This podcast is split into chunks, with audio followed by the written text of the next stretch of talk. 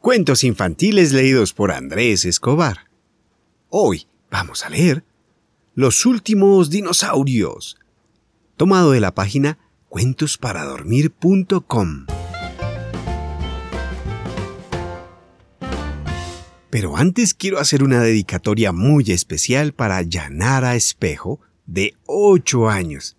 Ella vive en el Valle de Elqui, Chile. Saludos a ti Yanara Espejo. Este cuento es para ti.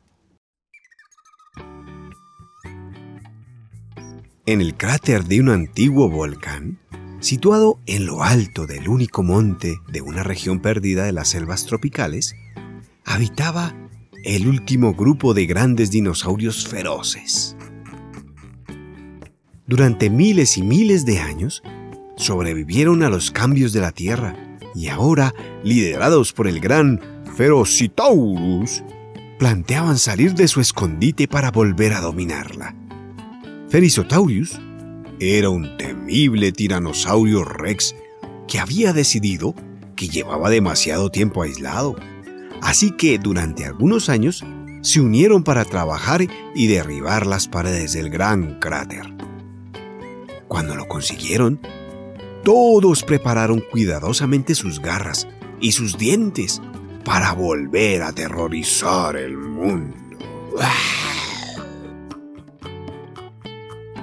Al abandonar su escondite de miles de años, todo les resultó nuevo, muy distinto a lo que se habían acostumbrado en el cráter. Pero siguieron con paso firme durante días. Por fin, desde lo alto de una montaña, vieron un pequeño pueblo con sus casas y sus habitantes que parecían pequeños puntitos. Sin haber visto antes a ningún humano, se lanzaron feroces montaña abajo, dispuestos a arrasar con lo que se encontraran.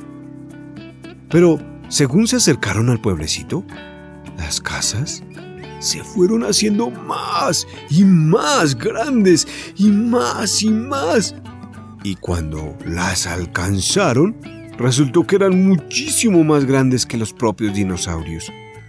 Y un niño que pasaba por allí dijo, Papá, papá, he encontrado unos dinosaurios en miniatura. ¿Puedo quedármelos?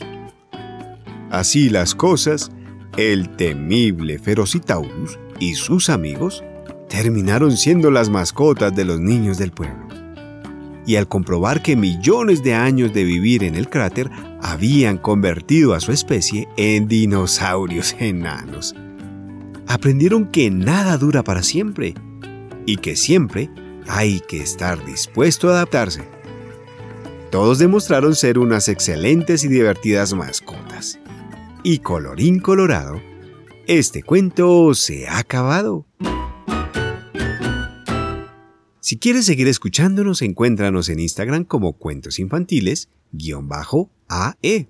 También puedes apoyar a nuestro proyecto desde un dólar visitando la página patreon.com barra cuentos infantiles.